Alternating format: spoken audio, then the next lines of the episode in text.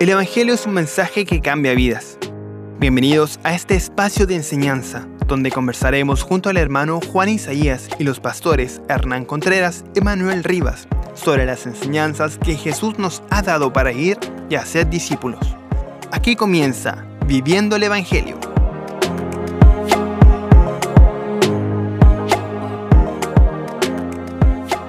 Bien hermanos, sean todos ustedes muy bienvenidos eh, a este nuevo capítulo de su programa Viviendo el Evangelio. Soy su hermano Juan Isaías y me encuentro junto a dos queridos pastores, Pastor Hernán Contreras, Pastor Manuel Rivas. Y como cada semana nos reuniremos para conversar sobre el Evangelio. Les recordamos que pueden encontrarnos en nuestras redes sociales como Ministerio Armonía y también en nuestra página web www.armonía.cl. Eh, en el programa anterior estuvimos hablando y dando una introducción a lo que es el Evangelio y lo que trataríamos en, los siguientes programas, en una continuidad. Y el día de hoy estaremos hablando eh, del Evangelio, de cómo podemos ver el Evangelio en el libro de Isaías. Pastores, sean muy bienvenidos, muy, buenos, muy buenas tardes ya. Pastor Hernán. Gracias, Juan. Eh, nuevamente es grato poder estar Ah, enseñando la palabra del Señor y, como dijimos la semana pasada, este tema tan importante sobre el Evangelio y también dar gracias al Señor por esta oportunidad y también a, todos nuestros oyentes y a los que nos puedan estar viendo también eh, por todas las plataformas que tiene Radio Armonía. Así que es nuevamente eh, grato poder compartir la palabra del Señor, Juan. Amén. Grato para nosotros también contar con ustedes en esta hora. Pastor Manuel. Sí, bueno, muy contentos también de poder estar nuevamente acá compartiendo de un tema muy importante como es el Evangelio y disfrutar también de la compañía de ustedes, eh, Juan, eh, Hernán, y esperamos que sea una buena conversación que también ayude a todos aquellos que nos están viendo y escuchando. Amén. Bueno, para ir ya al, tema que nos convoca el día de hoy, de qué es el Evangelio, cómo lo podemos ver en el, en el libro de Isaías. Dentro de esto, muchas preguntas eh, se hacen en el día de hoy y muchos cristianos piensan que la palabra evangelio aparece por primera vez o lo, pueden ver recién eh, dentro en el Nuevo Testamento, dentro de los cuatro evangelios. ¿Es cierto esto? ¿Podríamos decirlo así, afirmarlo de esta forma? Pastor Manuel. Es una interesante pregunta porque creo yo que la mayoría de nosotros, como dijimos la semana pasada, eh, piensa que la palabra evangelio comienza en los cuatro evangelios y claramente estos son eh, los cuatro evangelios, pero eh, nosotros podemos darnos cuenta que en ellos se nos habla acerca de este mensaje, por ejemplo, en Marcos 1.1 dice principio del evangelio de Jesucristo, Hijo de Dios, ¿sí? O, por ejemplo, en Mateo capítulo 9, versículo 35, nos, nos dice ahí que Jesús respondiendo eh, a un mensaje que había dado eh, Juan, le mandó a decir a, a Juan el Bautista, los ciegos ven, los cojos andan, los leprosos son limpiados, los sordos oyen, los muertos son resucitados. Y eh, a los pobres, dice ahí, es anunciado el Evangelio. Eso está en Lucas, perdón, Lucas 7, 22. Eh, y en Mateo 9:35 dice que Jesús recorría todas las ciudades y aldeas enseñando en las sinagogas de ellos y predicando el Evangelio del reino y sanando toda enfermedad y toda dolencia. Entonces, claro, eh, en los Evangelios se nos habla acerca del Evangelio, pero lo que es increíble es pensar que esta, este, esta palabra se origina en realidad ya en el Antiguo Testamento. Eso es muy interesante en realidad. Sí, y, y si hablamos, digamos, dentro de que aparece en, el Antiguo Testamento, como usted lo está diciendo, Pastor Hernán, ¿qué más podríamos ver en, en este sentido? Ah, bueno, comparto con lo que dice Manuel, ¿no? Al respecto de que, y, también contigo, Juan, de, que esta palabra no tan solo se halla en el Nuevo Testamento, eh, sembrada desde Mateo hasta el Apocalipsis, la palabra evangelio, ah, sino también llama la atención aquí en, el libro de Lucas, el Evangelio de Lucas, en el capítulo 7, que ya Manuel leyó, y me llama mucho la atención eh, este tema que las veces que se repite la palabra eh, Evangelio, pero también eh, usa la palabra el Señor en muchas ocasiones, el concepto pobres, de, de, donde extraemos de Lucas 7:22, donde, donde el Señor dice que a los pobres es anunciado el Evangelio. Ahora, este concepto, queridos hermanos, de este concepto pobre, no apunta necesariamente a la condición económica de los seres humanos, sino más bien apunta a la condición espiritual que la nación tenía. La semana pasada lo dijimos, que no se había escuchado voz profética durante 400 años, entonces el pueblo estaba en una decadencia espiritual, estaba en una esclavitud espiritual. Por lo tanto, ahí es donde el Señor dice que a los pobres es anunciado el Evangelio.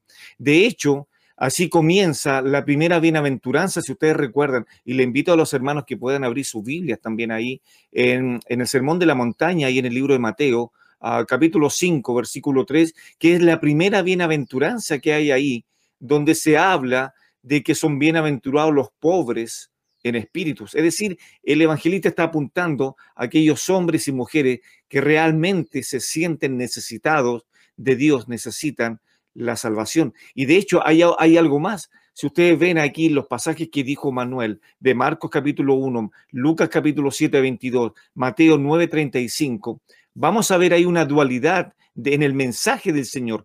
Primero, se hace notar las credenciales del Señor al traer alivio a las enfermedades, a los hombres que estaban enfermos, a los hombres que estaban atormentados con espíritus y muchas otras cosas más. Y la, y la segunda parte de este mensaje consta del mensaje en sí del Señor al traer alivio a las almas sedientas de salvación. Y ahí tenemos la dualidad, no tan solo en el aspecto de poder sanar las enfermedades de las personas, pero también el Señor se preocupaba de lo que a él venía, lo, que le encargó el Padre de traer este mensaje de salvación a estas almas sedientas al respecto. Amén. Interesante y, realmente cómo, cómo, podemos verlo. Eh, quizás muchos, como, como decía la pregunta al principio, eh, muchos cristianos eh, automáticamente ven, se les dice la palabra evangelio y, y primero Mateo, Marcos, Lucas, Juan y ahí está, está el evangelio, digamos, explícito y desde ahí recién comienza. Pero es interesante ver cómo podemos verlo desde el libro de Isaías. Incluso eh, podríamos hablar de, de otros pasajes también. Dentro de esto, si, si, el Evangelio podemos llegar y entender la palabra Evangelio eh, hasta el Antiguo Testamento, ¿cómo se usa la palabra Evangelio en este Antiguo Testamento? Sí, eh, bueno, creo yo que es importante, como, decíamos recién, darnos cuenta que cuando hablamos de Evangelio eh, nos estamos refiriendo a buena noticia. Eso es lo primero. Buena noticia. Marcos hablaba del Evangelio de Jesucristo, es decir, la buena noticia que viene por Jesucristo y que muchos incluso teólogos han dicho que Jesucristo mismo es la buena noticia. ¿Sí? Luego, en los pasajes que leímos, por ejemplo, en Mateo 9:35, se habla de que este es el Evangelio del reino. Y es ahí donde ya empezamos a darnos cuenta cómo a través de estos pasajes vamos hacia el Antiguo Testamento. Dicho de otra manera, evangelio significa una buena noticia. Y nosotros nos damos cuenta que, por ejemplo, eh, el Señor Jesucristo cuando fue a la sinagoga en, Nazaret, él precisamente para hablar del Evangelio, él citó el libro de Isaías. Por ejemplo, en, en, el libro de Lucas, como estamos diciendo, dice, dice así, vino a Nazaret, estoy leyendo en el capítulo 4, versículos 16 en adelante, y dice así, eh, el Señor cuando estaba, vino a Nazaret y se le dio el libro del profeta Isaías, y habiendo abierto el libro halló el lugar donde estaba escrito, el Espíritu del Señor está sobre mí, por cuanto me ha ungido para dar buenas nuevas, es decir, el Evangelio, a los pobres, me ha enviado a sanar a los quebrantados de corazón, a pregonar libertad a los cautivos y vista a los ciegos, a poner en libertad a los oprimidos, a predicar el año agradable del Señor.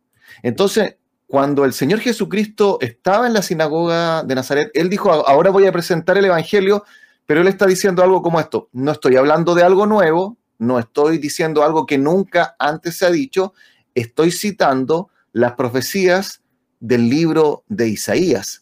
Entonces ahí nos damos cuenta que esto ya estaba desde antes, estaba en el Antiguo Testamento, estaba este anuncio de las buenas nuevas que iban a venir, en este caso, a través de Jesucristo, nuestro Señor y nuestro Salvador.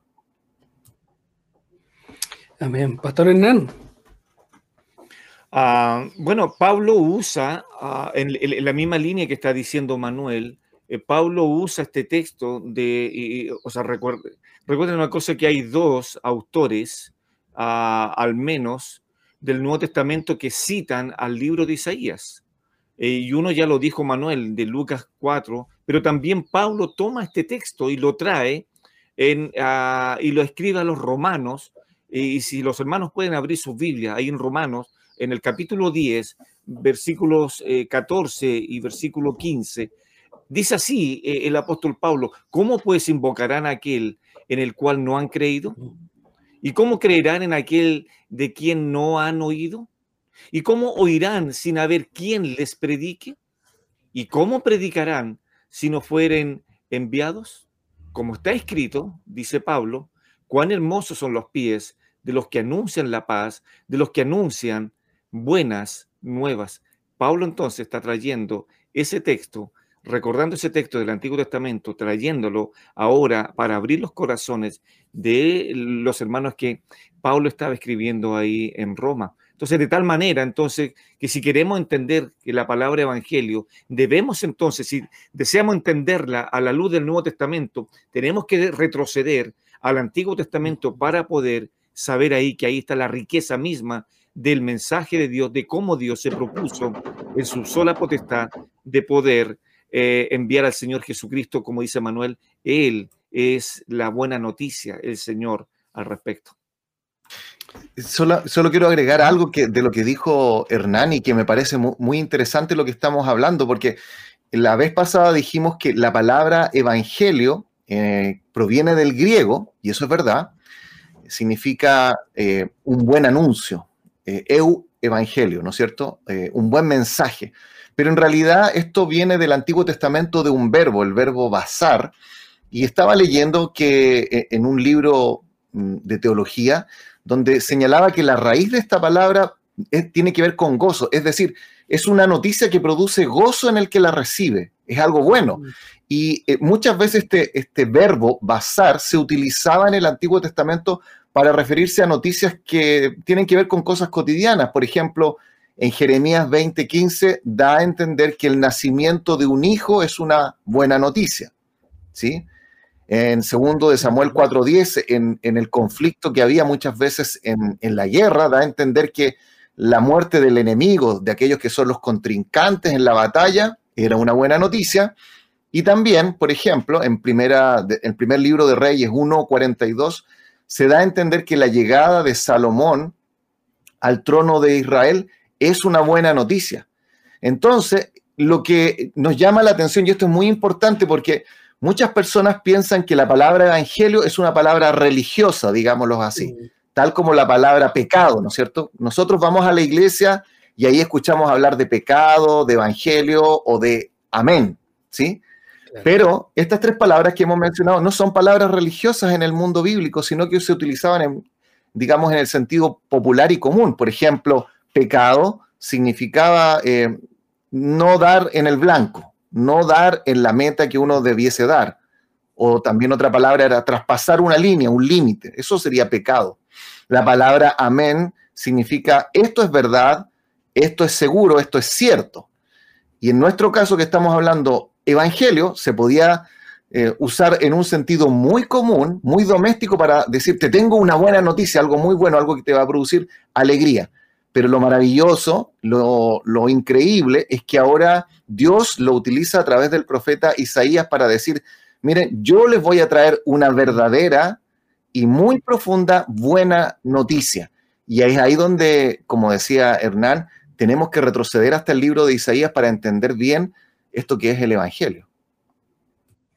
Ahora, algo más, ¿no? Ah, perdona, ah, ah, eh, yo estaba recordando ahí en el Evangelio de Juan, en el capítulo 1, eh, pensando que el Señor es el Evangelio mismo, Él portaba esta, esta buena noticia. Ahí en, el Evangelio de Juan 1, 11, el escritor dice, a los suyos vino y los suyos eh, no le recibieron al respecto. Entonces, después se abre eh, este, este mensaje a todas las personas, más a todos los que le recibieron, a los que creen en su nombre, le dio potestad de ser llamados hijos de Dios. Y ahí, impresionante cómo se expande eh, la misericordia del Señor en, el Evangelio puro. Así que da gracias, Señor, por eso, que eh, no es una palabra religiosa, por así decirlo, sino que es, una, es escuchar algo grato de que alguien que está interesado en nosotros venga desde el cielo y traiga esta buena noticia, esta buena, eh, esta alegría de poder que eh, el Evangelio porte de decir, hay esperanza para los perdidos.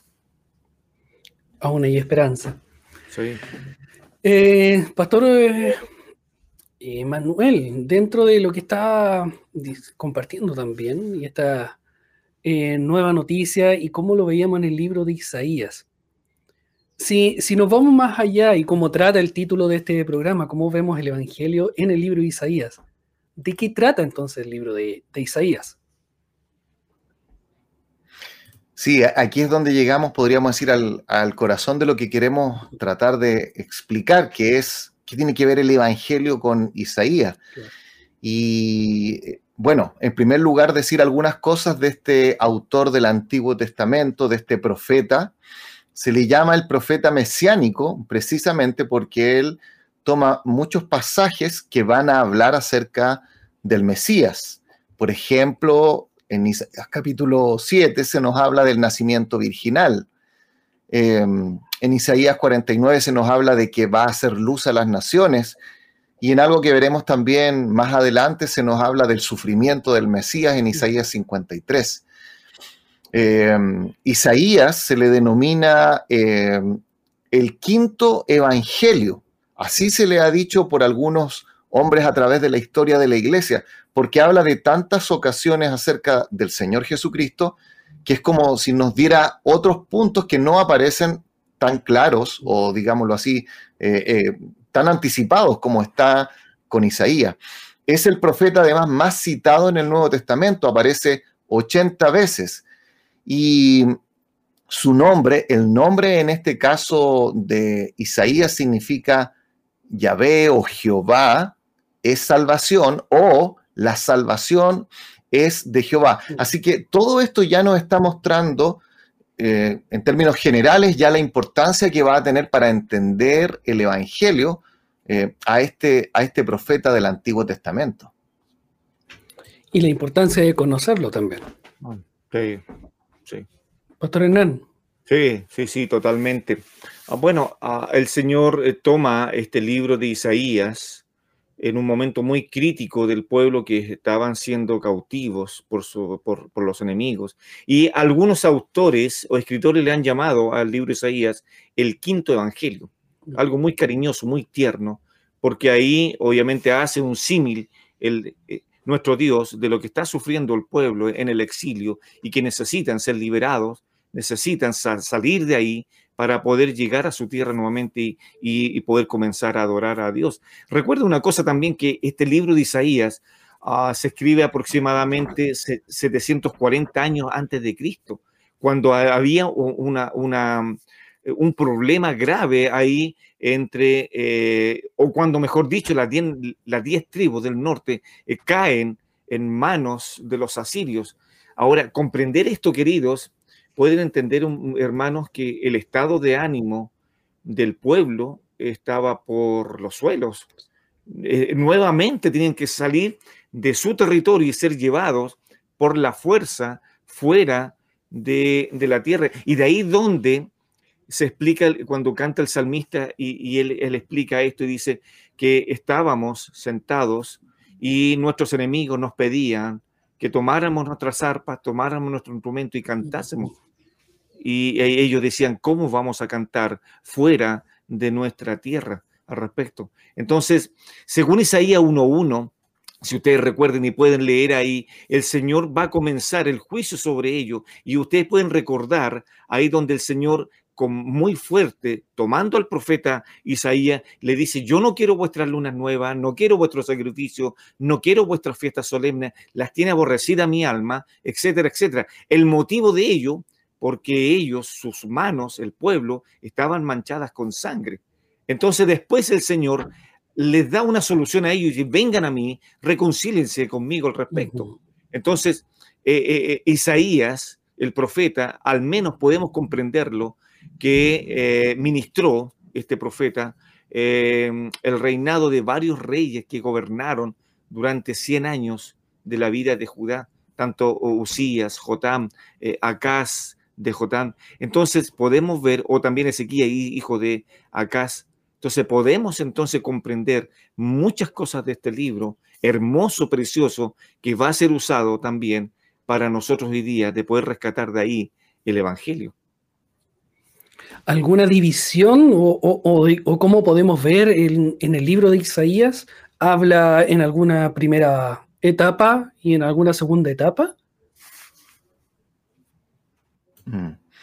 Sí, eh, la semana pasada decíamos esto, nos va a ayudar quizás a entender esto que estamos tratando de hacer de, ir hasta el Antiguo Testamento para tratar de entender eh, lo que es el Evangelio. Decíamos que el Evangelio comienza siempre con la mala noticia de la condición en la cual se encuentra el ser humano y que luego de eso Dios dice, miren, ahora yo les voy a entregar una buena noticia. Como decíamos antes, la palabra bazar, de donde proviene eh, buena nueva, se ocupaba para incluso el nacimiento de un hijo, que es algo obviamente que a todos nos alegra, o para la llegada de un nuevo rey. Eh, hoy día, ¿no es cierto? Vemos eso que también sigue siendo importante en las naciones, cuando se hacen elecciones, cuando hay votaciones y cuando se elige sea un presidente, un nuevo gobierno. Siempre eso trae, digamos, la alegría de muchos, celebraciones, etcétera. Bueno, la primera mitad del, libro de, de, Isaías, de los capítulos 1 al 39, nos habla, como decía Hernán, del juicio, porque este pueblo ha sido desobediente, le ha fallado a Dios. Mm. Ellos decían ser su pueblo, pero no han cumplido, no han obedecido, no han vivido bajo los mandatos de Dios.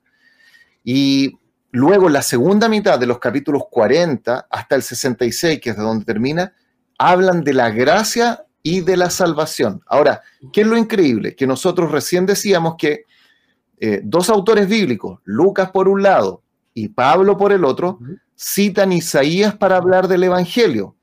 En Lucas nos damos cuenta que el Señor está en la sinagoga de Nazaret y él cita Isaías capítulo 61. Mm.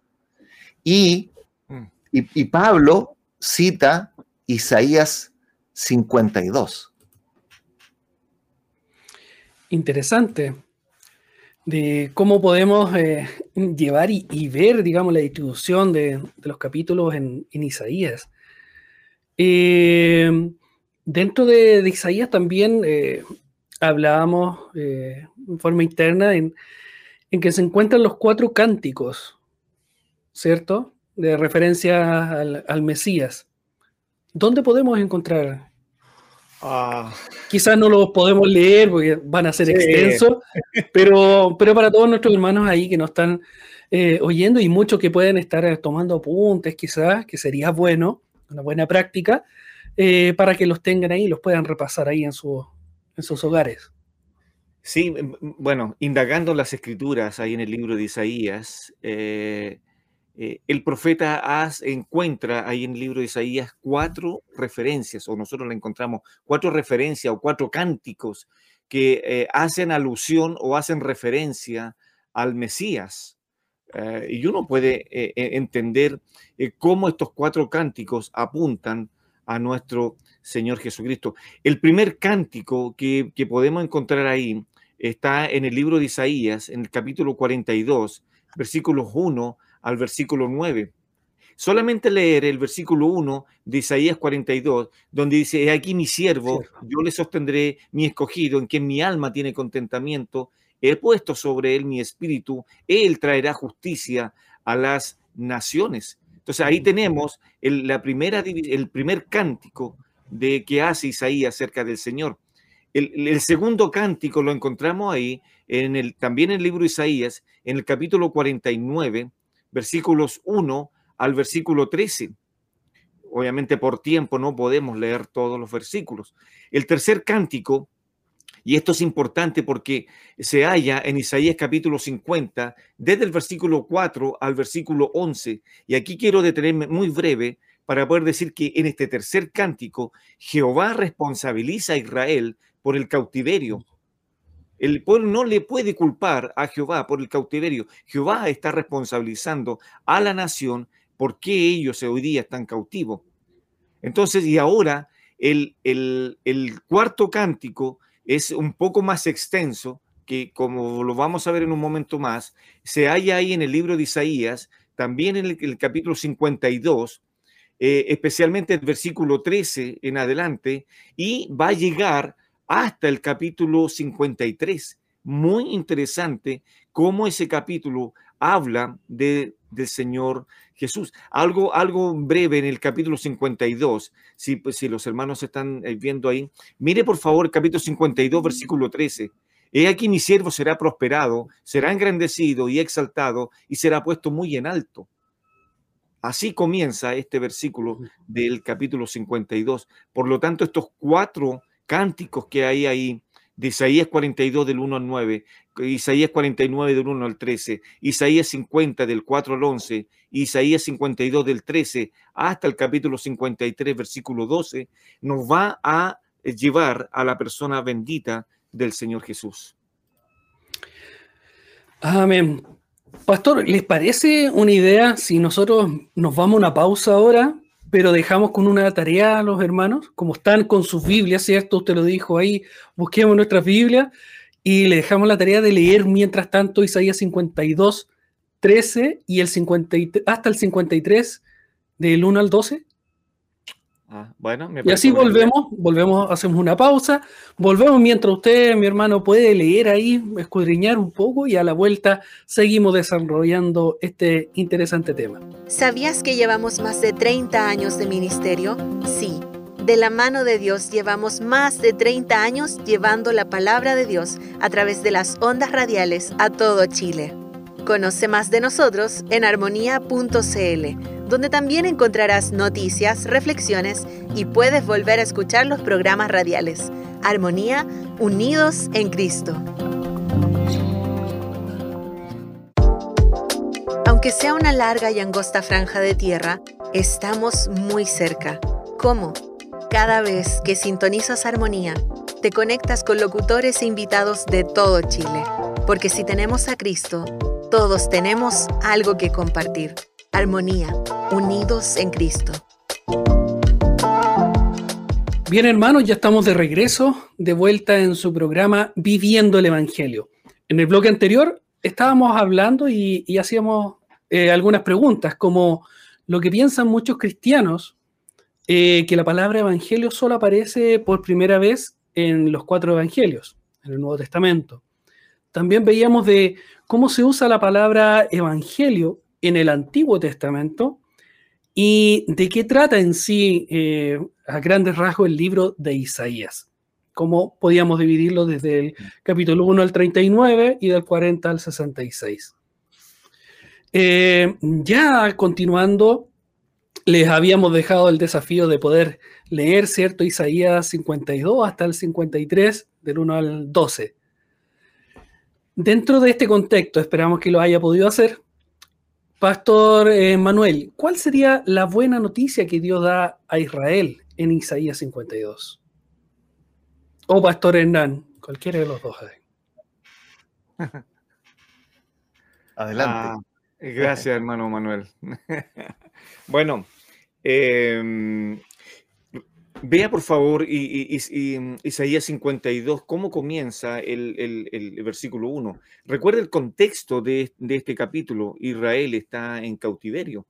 Entonces, lo que hace el Señor a través del profeta es darle una buena noticia y, le está diciendo ya que ya se estaba acabando el tiempo, que el Señor los iba a rescatar al respecto.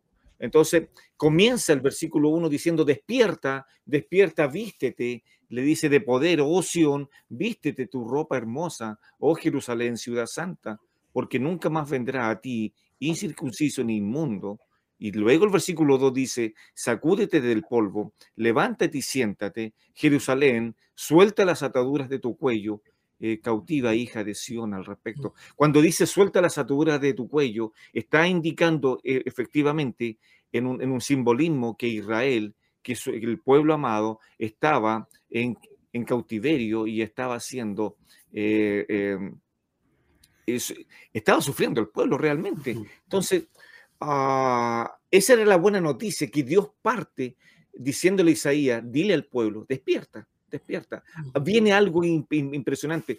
Y, por eso que podemos notar, queridos hermanos que nos están viendo y escuchando, que todo el capítulo 52 es un aliento, es decirle, despierte, despierte, porque el 53 de Isaías va a dar el motivo entonces por qué deben de despertar, por qué ahora viene la esperanza, de ser libres de esta esclavitud al respecto. Pero por ahí, esa es la buena noticia que Dios le está dando ahora a Israel. Se acabó, se acabó para ustedes eh, este tema de estar cautivos en, otro, en otra nación.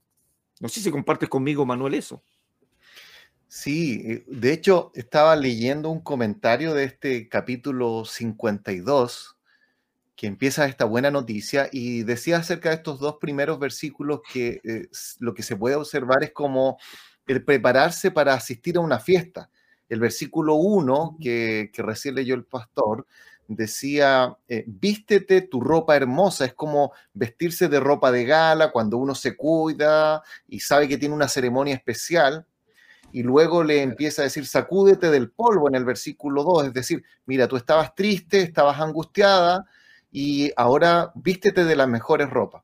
Como también él decía, eh, siempre tenemos que tener cuidado cuando leemos la Biblia, el tratar de comprender qué significó primero para los oyentes originales.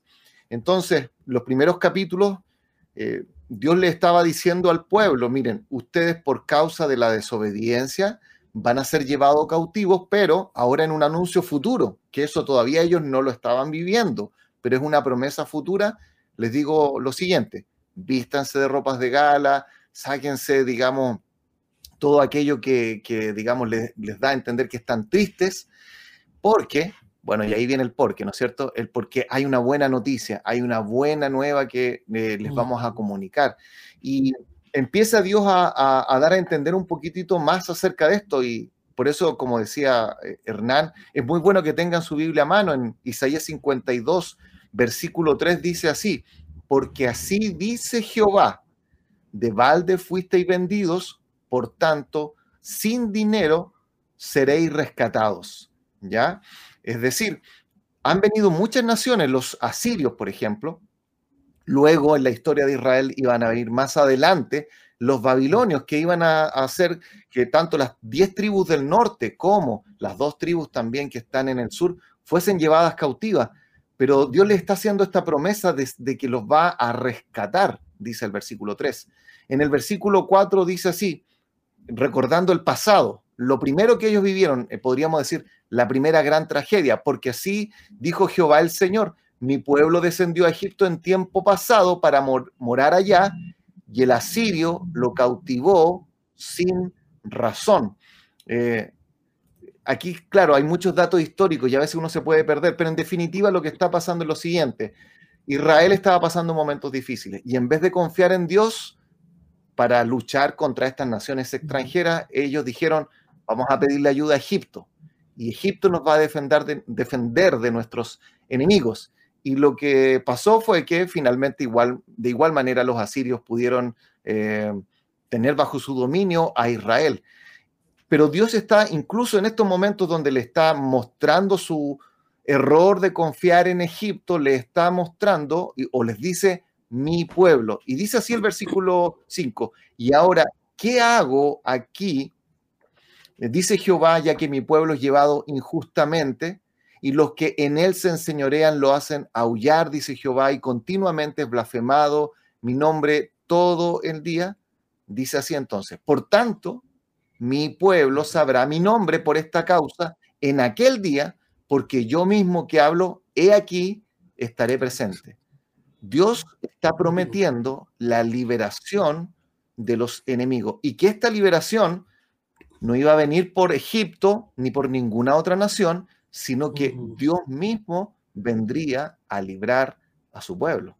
Esa es la buena noticia que le está Dios comunicando a Israel. Amén. Pastor Hernán. Sí, sí.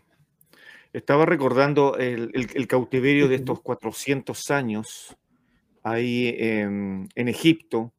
Ah, y cuando, cuando leemos estos párrafos en las Sagradas Escrituras, queridos hermanos y oyentes, eh, dice que el pueblo estaba clamando a Dios. Eh, y Dios tuvo misericordia de ellos y eh, con mano poderosa los sacó de ese cautiverio al respecto. Y eso es lo que tal vez nos lleva a pensar nosotros eh, en todo este tema de esta buena noticia. como decía Manuel, citando Isaías 52, 6, por tanto mi pueblo sabrá mi nombre por esta causa en aquel día, porque yo mismo que hablo eh, aquí estaré presente. Ahora, ah, un dato interesante, en el versículo 7 de Isaías 52, la buena noticia es que Dios reina. Nunca Dios ha dejado de reinar. Es el pueblo el que se ha deslizado por sus propios caminos y ha abandonado al Señor. Por eso que ahí apunta el versículo 7, si mis queridos hermanos pueden leer con nosotros acá eh, Isaías 52, que dice, cuán hermoso eh, son sobre los montes los pies del que trae alegres nuevas. Ya veníamos anunciando desde arriba cómo Jehová, en el versículo 1, está preparando a la nación diciendo, despierten, despierten, ahora ya es necesario que ustedes se vistan con estas ropas. Entonces ahora, cuán hermosos son, los, eh, son sobre los montes los pies del que trae, y vea por favor ahí, vea alegres nuevas del que anuncia la paz. Es lo mismo que hace el Señor Jesucristo cuando viene a este mundo al respecto. Pablo lo menciona, por cuanto todos pecaron, se hicieron cortos para, para estar delante de Dios. Entonces era necesario entonces ahora este, un mensaje que venía del cielo con estas alegres nuevas, como dice Isaías, Ahora dice después, del que trae nuevas del bien, del que publica salvación, de, del que dice a tu Dios reina. La única manera entonces ahora de que Dios pueda conmover, enternecer el corazón del pueblo y decir al pueblo, yo voy a seguir reinando sobre ustedes, pero necesito salvarlos.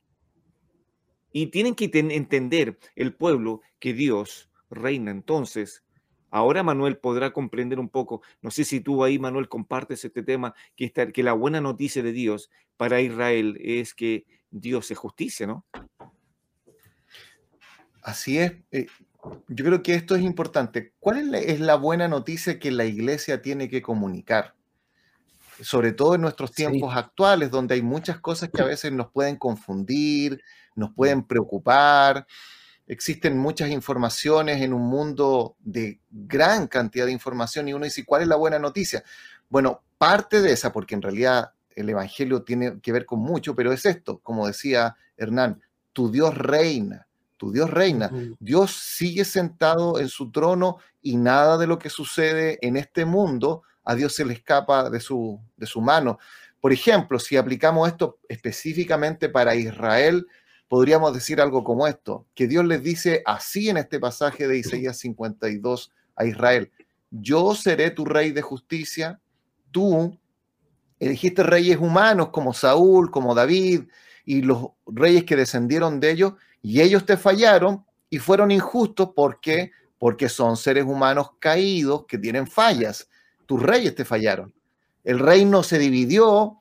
Además de eso, otras naciones han venido para hacerte esclava, ya hemos hablado, eh, los asirios, después los babilonios, eh, pero Dios le está diciendo, yo soy el rey, eh, y la Biblia después en otros pasajes además nos complementa diciendo esto, en un futuro yo gobernaré sobre todo el mundo de manera real, palpable, tangible.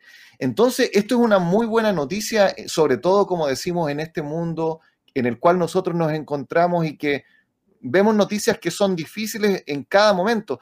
Ahora, ese pasaje, Isaías 52, 7, es el que precisamente Pablo cita en Romanos 10.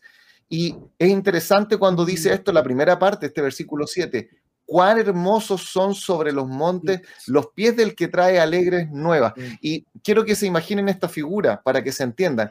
Imaginen que nosotros estamos eh, en una guerra eh, y nuestra ciudad, como, como pueblo antiguo en, en mismo Jerusalén, está siendo invadida, ¿no es cierto?, por pueblos extranjeros. Y nosotros sabemos que vienen, vienen todos sus ejércitos, y ahí está la gente llena de miedo, de temor, los jóvenes, los niños, las mujeres, y los hombres no saben cómo cuidar a su familia. Y de pronto se observa de muy lejos que vienen algunas personas corriendo, se ven a lo mejor personas eh, con un, eh, con una gran velocidad, que eran los atalayas, ¿no es cierto? Eh, perdón, los, mensajeros, los mensajeros que traían estas, noticias. Y cuando llegan, dicen, tengo una buena noticia. ¿Y cuál es la buena noticia? Estos pueblos enemigos ya no van a luchar contra nosotros.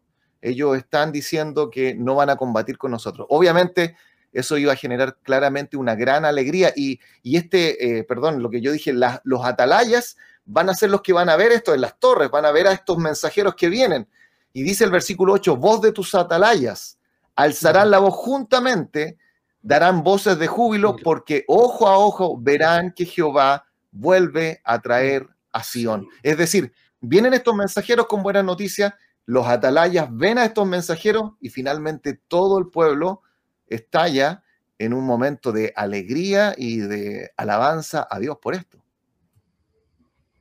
Amén. ¿Cómo continúa esto, Pastor Hernán?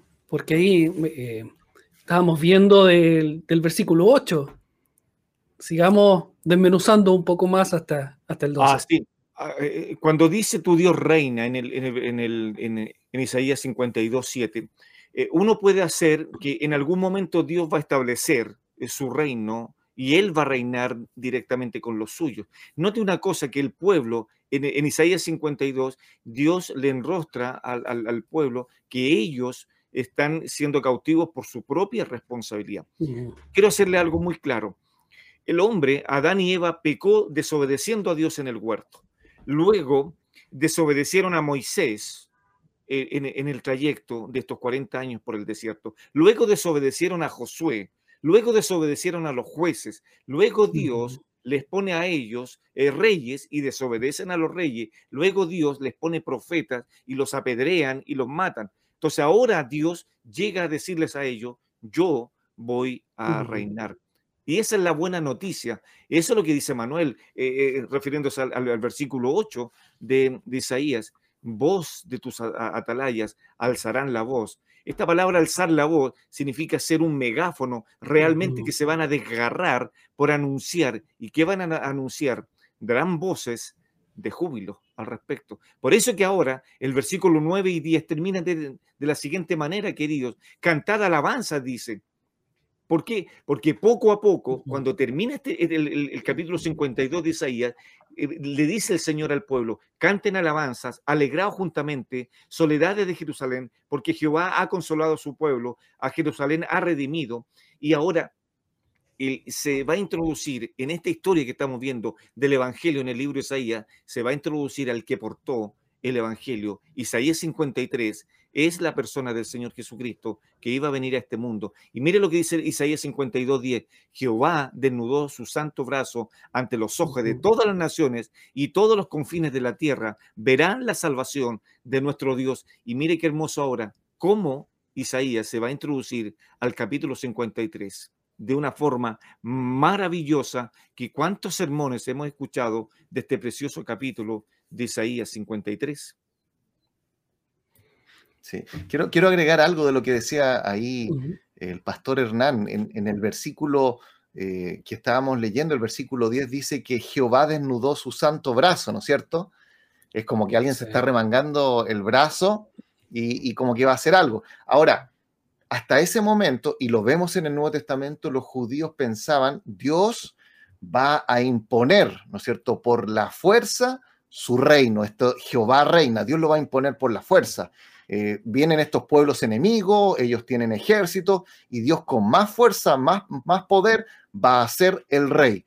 Sin embargo, acá, como decíamos recién, hay un cambio y se nos va a decir que esta buena nueva de que Dios va a reinar va a comenzar con la venida de este siervo de Jehová que va a venir de una manera humilde, que se va a venir a quebrantar para salvar a los pecadores. Y aquí yo creo que es maravilloso, por eso creo que Isaías 52 y 53 eh, se, se le llama, como decíamos antes, el quinto evangelio, porque era lo mismo que pasaba en el tiempo del Señor Jesucristo y que creo que también pasa el día de hoy, que pensamos que, bueno, si arregláramos este mundo, entonces todo estaría bien, eh, pero eso no es tan fácil, no es tan fácil, ya lo vemos, que no es sencillo, eh, pero vino Jesucristo, no se impuso por la fuerza, Él se entregó voluntariamente eh, a la cruz, derramó su sangre y ahí hizo que todos nosotros, aquellos que hemos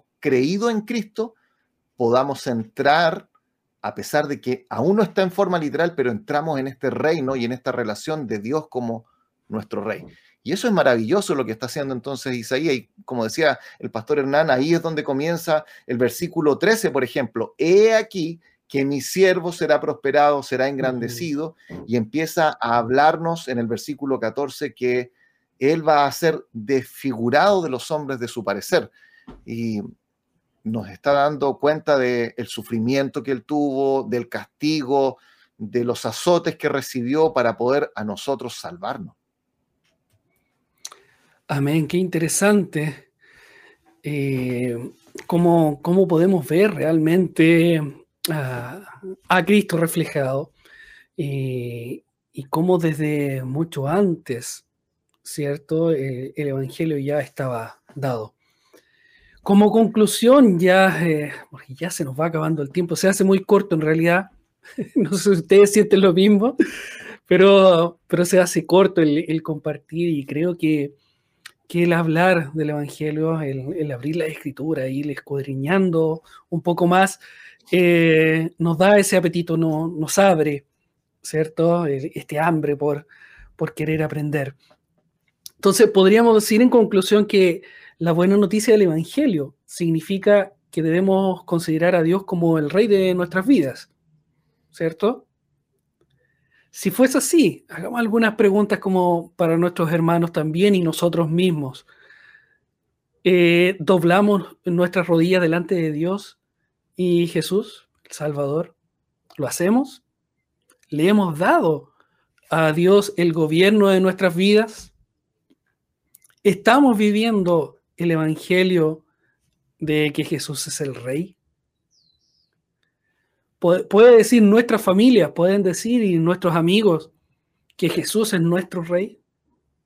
Lo pueden ver reflejado en nuestra actitud, en nuestro diario vivir, en cómo estamos llevando una vida de santidad, llevando el Evangelio adelante. Como segunda conclusión de, lo que estaban hablando, destaco la buena noticia del Evangelio significa entonces que nuestra primera prioridad debe ser el reino de Dios. Como dice la Escritura, más buscad primeramente el reino de Dios y su justicia, y todas estas cosas os serán añadidas, según Mateo 6, 33. Sabemos que con todo esto, lo mencionaba un poco usted, lo difícil que es eh, en nosotros querer reordenar y muchas veces estamos en, el tema del gobierno, ¿cierto? Sobre todo ahora en este tiempo, eh, involucrado en, el tema político eh, y el cristiano también. Entonces, ¿cómo debemos de ser de cuidadosos en, en eso? ¿Estamos realmente usando nuestro tiempo y nuestros dones y habilidades y aún así los recursos que tenemos para la expansión del reino de Dios? ¿Estamos enfocados en eso? ¿En llevar el Evangelio adelante, esta buena noticia? Y si esta buena noticia del Evangelio solo fue posible por, eh, mediante el sacrificio de, nuestro Señor Jesucristo en la cruz. Damos gracias por lo que Cristo hizo al tomar nuestro lugar en la cruz. Lo hacemos continuamente para que el anuncio de las buenas nuevas pudiese hacerse realidad, ¿cierto? Jesús vino y lo mencionó usted, pastor, como siervo sufriente. Él llevó todo en aquella cruz, pagó por nosotros, por nuestro pecado, para que nosotros pudiésemos estar reconciliados, ser reconciliados con Dios, volver al Padre. Bien, queridos hermanos, hasta aquí este capítulo de hoy ya nos, nos dio el tiempo, nos alcanza. Este eh, ha sido el capítulo de tu programa Viviendo el Evangelio. Te invitamos eh, a seguirnos y estar atentos cada día miércoles a las 16 horas, donde conversamos sobre la importancia y cómo podemos vivir el Evangelio día a día. Pastor Manuel, últimas palabras para despedirnos ya. Sí, bueno, agradecer este tiempo, que creo que fue muy bueno de revisar este evangelio, que es que Dios está reinando. Y e independientemente de las dificultades que un creyente pueda estar viviendo, el saber que Dios sigue siendo rey, que nunca lo ha dejado y que cuando las cosas se vuelven difíciles, Él sigue haciéndolo, nos da un descanso y nos ayuda ahora a nosotros, déjeme ocupar esta palabra, como sus súbditos, a decirles, Señor, ayúdame a dirigir mi vida para vivir en ese reino que tú tienes. Amén. Pastor Hernán. Sí, creo que debe ser de mucho gozo para nosotros. Eh, encontramos ahí en Isaías 53, especialmente en el versículo 4, que me gustaría que nuestros auditores pudieran grabar en sus corazones, que ahí está la sustitución. El Señor es sustituto. En el versículo 4 de Isaías 53 es así. Entonces, si el Señor trajo e-, el Evangelio a este mundo y después que Él subió al cielo, dejó a nosotros esta responsabilidad de poder anunciar la nueva nueva del Señor Jesucristo, que en Él hay salvación. Imagínense esto, es una alegría y una responsabilidad. Y por favor, queridos hermanos, cuando entreguemos el Evangelio, el Evangelio no trata de nosotros, el Evangelio es cristocéntrico, el Evangelio no trata de nuestras experiencias, de cómo somos o no somos, el Evangelio trata de Cristo. Y si tenemos esta responsabilidad de entregarlo, no guardemos silencio al respecto porque hay mucho trabajo. Así que Instamos a nuestros auditores también a que podamos vivir juntos el Evangelio. Amén. Muchas gracias, pastores, eh, Pastor Hernán, Pastor Manuel, por este tiempo en que hemos conversado acerca de cómo vemos el Evangelio en el libro de Isaías, en el capítulo de hoy. Le recordamos entonces a todos nuestros auditores que si no alcanzaron a ir o ver completamente este capítulo, pueden ir a nuestro sitio web armonía.cl o también en nuestras páginas, en nuestras plataformas como YouTube y Facebook. Así que nos despedimos entonces, pastores. Eh, un gran abrazo, hermanos. Este fue su programa Viviendo el Evangelio. Que Dios les bendiga. Chao, chao.